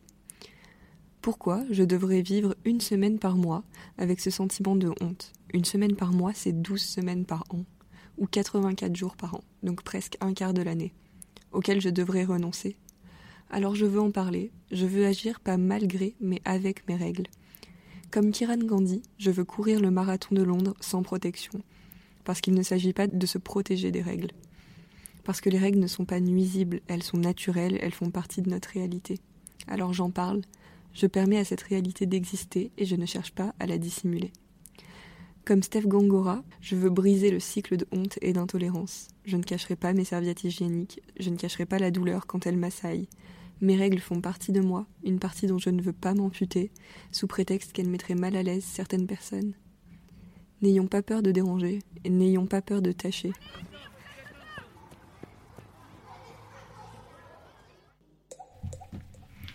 On arrive sur la fin de l'émission et du coup je me permets de vous poser une question peut-être un peu plus intime, mais maintenant on commence à quand même bien se connaître. Est-ce que vous aussi vous avez vécu des moments de grande honte ou de gêne liés à vos règles? La tâche, on l'a tous connue, mais peut-être que des fois ça déborde plus que prévu. Euh, bah, moi, il y en a une qui me vient directement. C'est euh, bah, j'étais au collège et j'étais en cours. Je me rappelle que c'était un cours de physique-chimie. Et euh, bah, en fait, je sais pas, c'était une longue journée. J'étais, vraiment pas bien. J'étais vraiment, j'étais au bord du malaise. Et en fait, en me levant à la fin du cours, je me rends compte qu'en fait ma chaise, elle est entièrement tachée, mais genre vraiment qu'il y a beaucoup de sang partout. Du coup, je me dis bon bah je fais quoi? Donc déjà, ça voulait dire que mon pantalon il était en sang, pas possible. Et je me suis dit, bon, bah, j'attends que tout le monde parte et euh, bah, je vais voir la prof. Et euh, bah, du coup, la prof, elle m'a dit, bon, on va nettoyer. Et en fait, du coup, je suis allée aux toilettes et genre, euh, bah, j'ai vraiment, j'ai nettoyé la chaise en sang, mais enfin, toute seule dans la salle. Et en fait, c'était un moment où j'ai vraiment, j'ai eu super honte. Genre, enfin, de vraiment ce, mouvement d'aller chercher les trucs pour nettoyer, de nettoyer la chaise et de me dire que là, genre, je sens que je suis trempée de sang et que je vais devoir rentrer chez moi. Et du coup, bah, il y a ma mère qui était venue en voiture et tout, donc euh, ça allait, il y avait personne et je suis allée direct dans la voiture. Mais c'était vraiment ce moment où j'avais envie mais de mourir de honte à l'idée que les gens, en plus au collège, euh, me, voient avec le pantalon tout en sang, qui nettoient la chaise, etc. Je me suis dit, mais c'est pas possible. En plus, je crois que c'est une période où, genre, euh, il y avait des personnes, enfin, des garçons de ma classe qui étaient vraiment, qui étaient, qui se comportaient un peu comme des cons avec tout le monde, qui harcelaient littéralement tout le monde. Et je me suis dit, mais si eux ils le voient, c'est fini quoi. Vraiment, je me ferais harceler jusqu'à la fin du collège. Et, du coup, voilà. Mais Euh, mais du coup, tu viens de me débloquer un souvenir parce qu'il m'est arrivé exactement la même chose. Et euh, sauf que moi, je l'ai vraiment dit à personne. Parce que de toute façon, j'ai l'habitude de- d'avoir souvent taché mes draps et de toujours m'être débrouillée toute seule pour effacer toutes les traces. Ça allait de pair avec le fait de manger en secret et de cacher toutes mes traces. Et euh, du coup, j'ai l'habitude, tu vois. Et, et c'est vrai que ouais, j'ai bougé de ma chaise et là, j'ai vu tout le sang et j'étais en mode.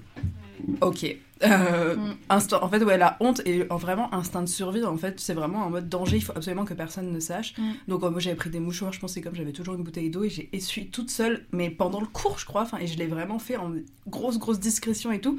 Et je devais avoir un gilet, donc je l'ai noué autour de ma taille et, euh, et j'ai passé le reste de la journée comme ça à régler. euh, mais j'ai toujours eu l'habitude, effectivement, de toujours régler tout le- tous les trucs. Comme ça, toutes les tâches sur euh, mes vêtements, sur mes draps, effectivement, parce que ça m'arrivait souvent. J'ai toujours tout fait en secret. J'avais trop honte d'en parler. Et s'il y a que des gens dans ma famille qui s'en sont rendus compte, euh, personne ne m'a jamais rien dit non plus. Donc, euh, je connais cette honte-là, même si elle est- j'ai jamais eu de retour dessus, personne qui s'est moqué de moi. Mais bah, je- voilà, effacer ces traces en toute discrétion. Si vous voulez cacher un corps. Moi, j'ai un souvenir qui me revient aussi. Euh, c'était pendant un stage, je m'en souviens, et en fait j'avais mis, euh, c'était un premier jour de stage, euh, non, je crois que c'était deuxième jour, enfin bref, en tout cas c'était le début, et j'avais mis un petit jean bien beige et tout, bien clair, et en fait évidemment mes règles pas prévenues arrivent, donc c'était un stage où j'étais toute seule avec un un homme donc. Et en fait euh, je ne connaissais pas trop la radio et je n'osais pas lui demander où étaient les toilettes. Et donc du coup euh, je me suis dit mon dieu mais comment je vais faire? Et je priais pour que ça coule pas trop machin et tout. Et, euh, et au bout d'un moment il me ramène parce qu'en plus c'était un peu loin de c'est un peu loin de, Toulouse. Et donc il me ramène en voiture jusqu'au métro. Et au moment d'aller m'asseoir sur le siège je prends un petit papier comme ça pour mettre sur le siège et m'asseoir dessus. Et là, il me fait cette réflexion, il me dit, mais elle est pas sale dans ma voiture, tu sais. hein j'étais là, non, mais si tu savais. Et donc, je fais, ouais, mais bon, on sait jamais et tout. et donc, je me suis assise et euh, sur le fameux sopalin donc j'ai mis donc, euh, sur le siège, je me suis dit, quand même, on va essayer de, de limiter les dégâts. Et arrivé au métro, j'avais euh, pareil noué un, un gilet à mon, autour de ma taille. Et, euh, et à chaque fois dans le métro, j'essayais de me coller aux vitres et tout pour pas que les gens voient. C'était un enfer. Mais voilà, du coup, euh, ça m'est revenu. Moi aussi j'ai une petite histoire comme ça euh, autour de la tâche, mais c'était plutôt un... J'avais loué un appartement, enfin j'étais en appartement meublé, et il y a eu une tâche sur, sur le matelas qui n'était pas partie, et au moment de l'état des lieux de sortie, c'était un petit peu... Aïe. Un petit peu gênant avec le propriétaire, euh, voilà. Il t'a dit quelque chose? Il a dit qu'il allait racheter un matelas. Ah, carrément. Ouais, Après, aura toujours des petites sur les matelas, c'est normal. c'est clair. Ouais. Bon, on se rend compte qu'on a toutes et tous euh, vécu des moments mémorables liés aux règles, même si des fois il faut des, des petits éléments qui viennent nous les rappeler euh, en mémoire. Et pourtant, on a encore des fois du mal à en parler. Ce week-end qu'on a passé ensemble, c'était une manière de créer un espace où on pouvait parler de ce genre de moments et désacraliser ce qui entoure les règles et leurs tabous. Parce qu'une tâche en pleine rue ou une tâche euh, sur un matelas, on l'a tous plus ou moins vécu déjà et que on n'en est pas morte et que la Terre ne s'arrête pas de tourner à ce moment-là. Et du coup, c'est agréable de pouvoir partager ces expériences et de se dire qu'on n'est pas seul à vivre ça. Du coup, je vous propose d'écouter d'autres anecdotes autour des règles qu'on a pu enregistrer. Est-ce que ça vous gêne d'en parler ou vous sentez autour de vous que ça gêne les gens? Moi personnellement, ça me gêne plus du tout. Euh, mais ça dépend qui. En effet, parfois, c'est euh, les gens sont un peu gênés que je dise ça, que j'ai mes lunes, j'ai mes règles, je viens pas travailler. voilà. Mais euh, personnellement, pas du tout. Parfois, c'est un peu difficile de, de me rendre compte que je ne suis pas euh, tellement euh, à l'auteur euh, et qu'il faut aller un peu plus lentement. Moi, je suis enseignant en EPS et du coup, je suis beaucoup au quotidien, voilà, justement, à faire en sorte de diminuer l'impact émotionnel que ça peut être pour, pour les filles, justement, de parler de ça. Elles sont souvent gênées de m'en parler et de suite, j'essaie de les mettre à l'aise par rapport à ça, que c'est totalement naturel et qu'il n'y a pas de, pas de souci, au contraire, qu'elles viennent vers moi pour me pour m'informer de, de si elles se sentent mal ou donc je, je suis un peu sensibilisé à ça par mon, mon activité professionnelle. Là où ça peut me concerner, c'est euh, euh, en tant que responsable d'une équipe euh, pour les, les dames qui travaillent avec moi et qui parfois ont des périodes où elles sont moins confortables, on va dire, dans leur, dans leur vie et donc dans leur travail. Ben, j'ai- plus le problème depuis longtemps, mais bon, ça me gêne pas d'en parler. Moi, je pense qu'il y a quelques années, ça m'aurait plus, euh, plus gêné d'en parler. Aujourd'hui, je suis très ouverte à ça. par exemple. Ah ouais, moi je suis hyper décomplexée, euh, ça me dérange pas de dire que j'ai mes règles, euh, ou que je, que je dois changer ma cup, enfin, voilà. Euh, Est-ce que ça vous gêne d'en parler ou vous sentez que ça gêne autour de vous? Moins maintenant. Ça gêne moins que- qu'il y a quelque temps quand même. Un peu, oui. Complètement même.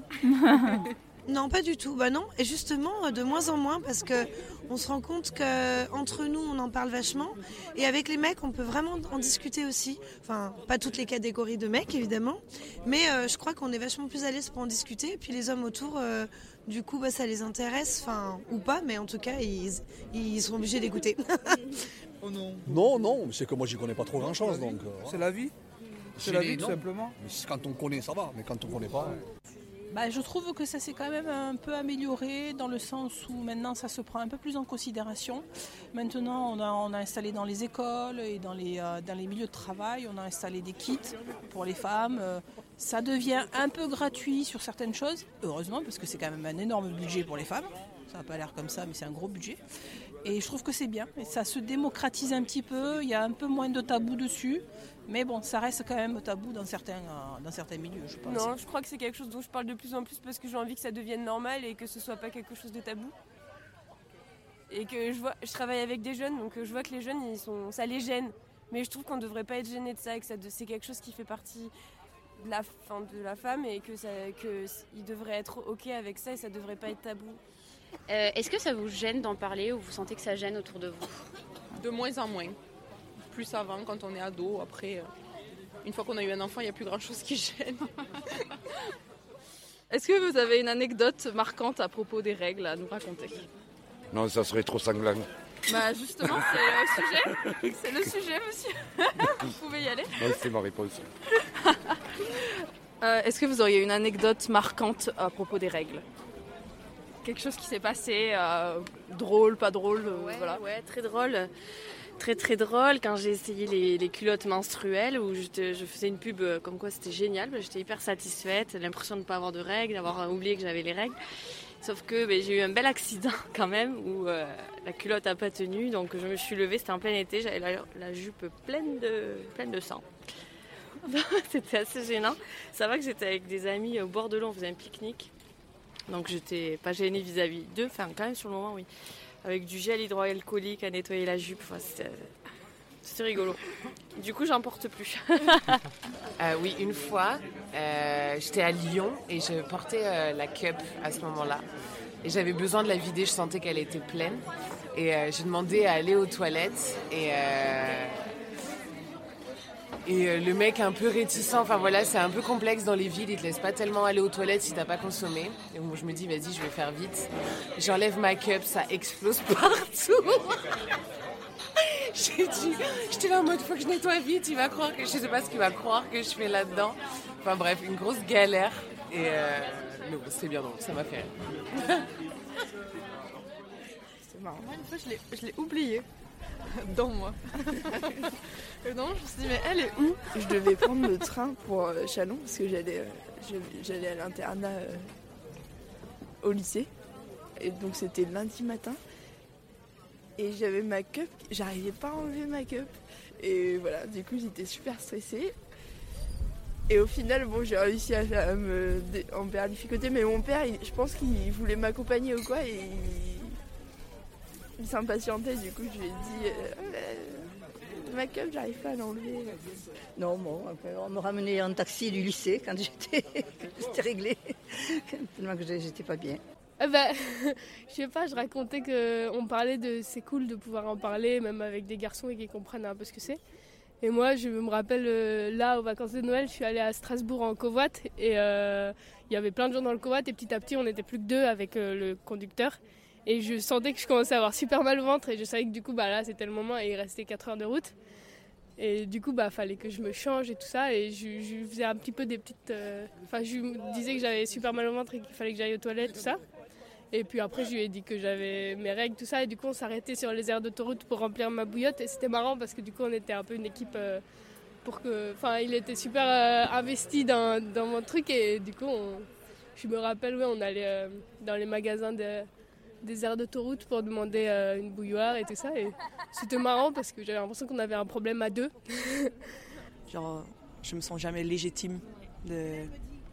Genre, j'ai, en fait, à un moment donné, je suis allée chez un endocrinologue.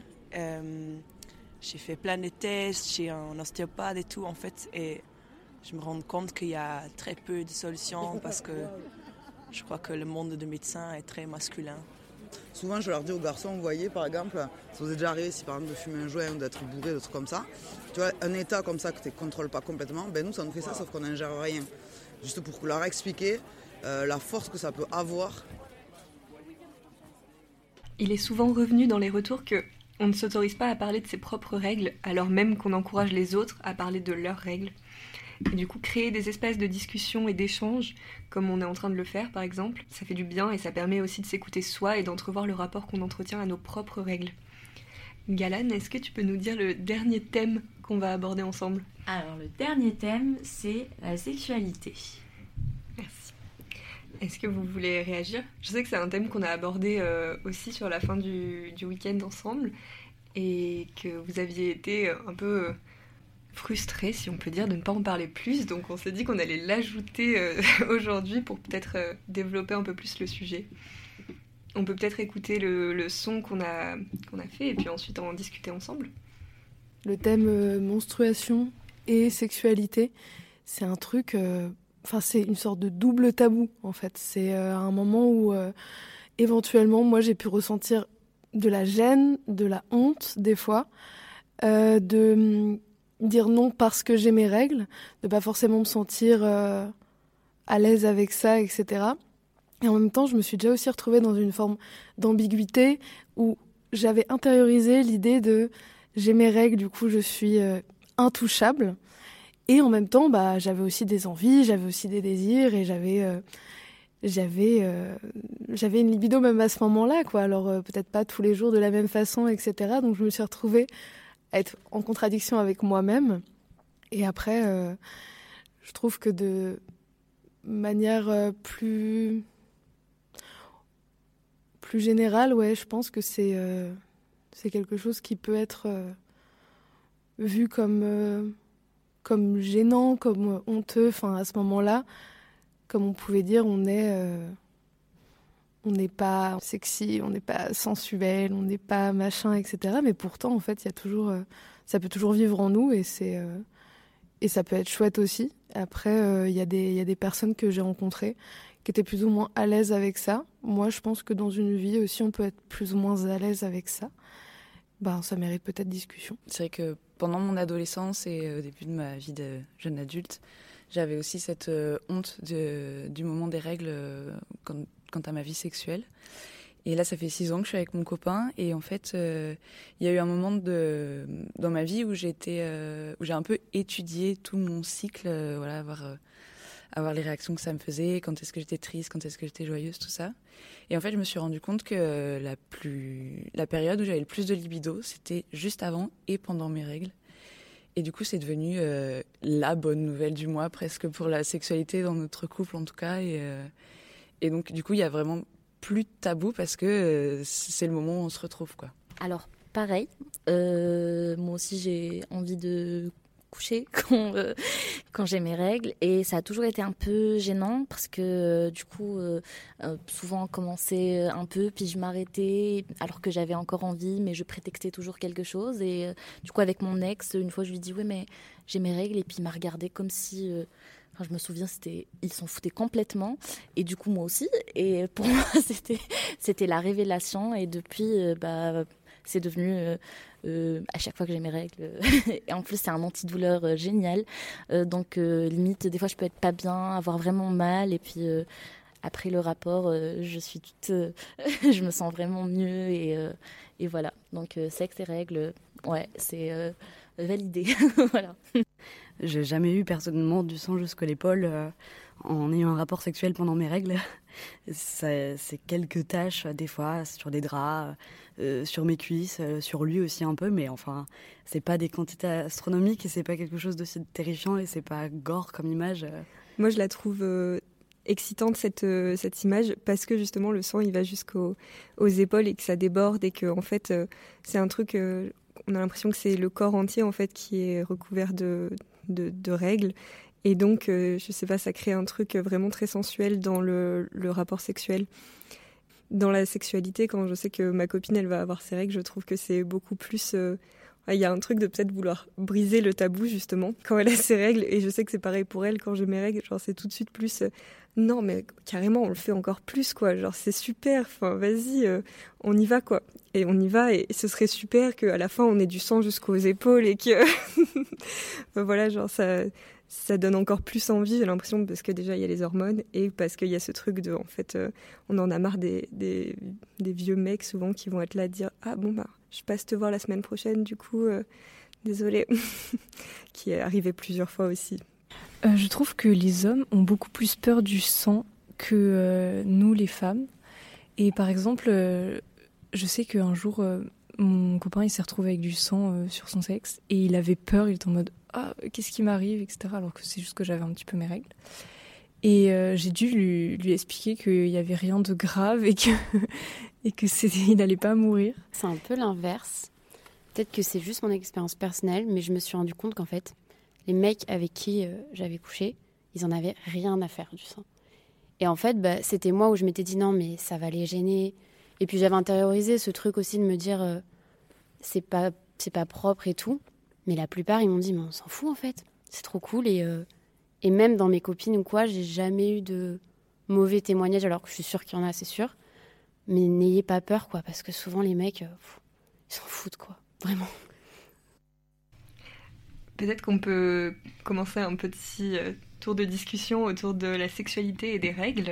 Est-ce que vous avez, des... vous avez envie de réagir? Moi, je voulais juste dire que, bah, comme tout ce qu'on a entendu, on a aussi l'aspect euh, avoir un rapport sexuel pendant qu'on a ses règles. Mais il y a aussi l'autre aspect de se dire que, en fait, euh, euh, les règles, c'est aussi lié à la sexualité. Ça veut dire aussi qu'on n'est pas enceinte, en fait. Et, et je sais que moi, mes règles, à chaque fois, c'est aussi un soulagement par rapport au rapport que j'ai eu. Donc, il y a ce double aspect, je trouve. Donc tu les attends avec impatience et tu les... pas avec impatience, mais il y a un soulagement. Ouais. Part que les mecs peuvent pas forcément comprendre, je pense. à ce sujet-là, euh, c'était avec une partenaire, on s'est dit que. Bah, enfin, elle avait ses règles et euh, elle m'a dit que ça la gênait un peu euh, au niveau des draps et tout. Donc je lui ai dit, bah, si tu veux, on va faire ça dans le bain et puis ça va couper tes règles. Et du coup, enfin, c'est ce qui s'est passé. Et en fait, euh, ça ne les a pas totalement coupés. On s'est retrouvé avec un énorme morceau. et ça nous a beaucoup fait rire. Et en fait, on a fini par jouer avec et se balancer dessus. voilà pour la petite anecdote. De quoi bien se connaître après. De l'intérieur. moi aussi, j'ai une anecdote. C'était euh, du coup en soirée. Et euh, j'avais mes règles et euh, j'étais en train de en train de se draguer avec une fille et on va aux toilettes ensemble pour faire pipi. Et du coup, je passe la première et j'ai euh, mes règles. Et du coup, genre, je vois les toilettes après et je suis là, oh, là, c'est rouge quoi, c'est vraiment rouge. Mais bon, tant pis. Et elle y va ensuite, et du coup, elle était là, oh, mais c'est trop mignon Et voilà, ça m'a fait super rire C'est vraiment, il faut vraiment être dans un milieu hyper décomplexé et ouvert pour que quelqu'un voit ton sang dans les toilettes et dise, oh, c'est adorable Voilà, belle parade nuptiale aussi. Et on s'approche de la fin de ces deux heures de live radio sachant qu'on va aller euh, dans les rues, on va rejoindre la manif. On se fait une dernière pause musicale pour euh, se dire au revoir juste après.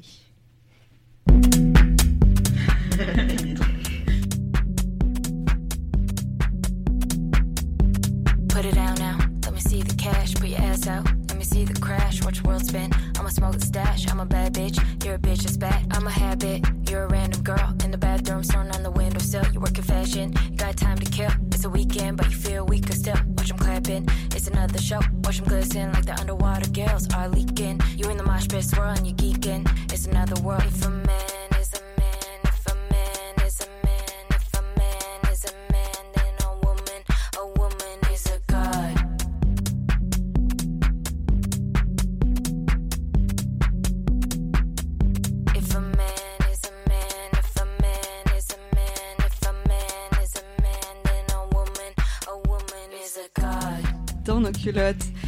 Avec euh, beaucoup de monde dans le studio de Canal Sud, ça y est, c'est bientôt la fin.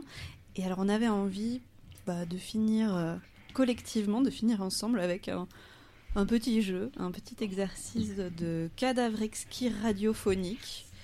Voilà, donc ça c'est pas préparé, mais euh, on va on va tenter Impro. ça. Et on va faire une petite impro avec bah, chaque personne présente qui peut nous dire un mot, un bout de phrase et, et on, on conclura euh, là-dessus si ça vous va. Qui a envie de se lancer? J'y vais. Donc on commence par les règles, c'est ça? Donc les règles, la lumière des lampadaires sur nos ovaires.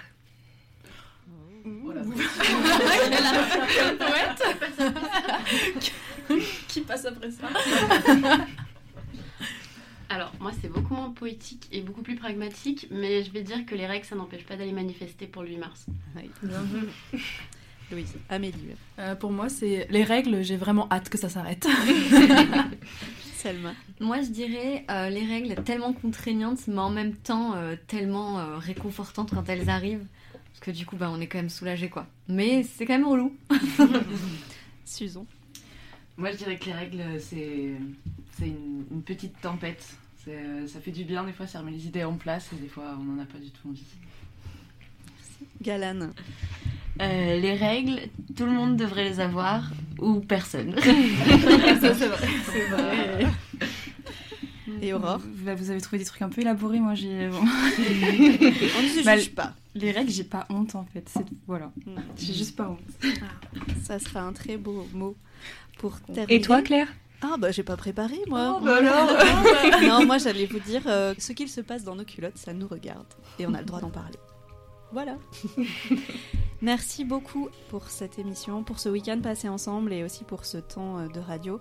Un immense merci à Ilana qui a orchestré euh, ces deux heures. Vraiment, Merci. Et pour tout le travail de montage euh, des sons qu'on a pu écouter. Merci à Julie Lano qui était là en début d'émission pour nous parler de son livre. On n'a même pas donné le titre. Le livre s'appelle Cyclique. Il sort le 19 avril chez Hachette et on pourra retrouver euh, Julie le 13 avril sur le campus de l'université pour un atelier cuisine qui est organisé euh, par le SIMS, donc c'est les services santé interuniversitaires, et l'UT2J. Vous pourrez avoir les infos directement sur le Facebook du collectif Cocktail. Et cyclique, oui, cyclique, euh, Julie m'a dit bah, cyclique parce que euh, la linéarité du patriarcat n'est pas une norme. Merci à Julie. Un immense merci à, à vous, à Galan, Selma, Susan, Louise, Alice, Sana et euh, Scheherazade qui ne sont pas là mais que vous avez entendu. Claire aussi. Et merci Aurore, merci Amélie.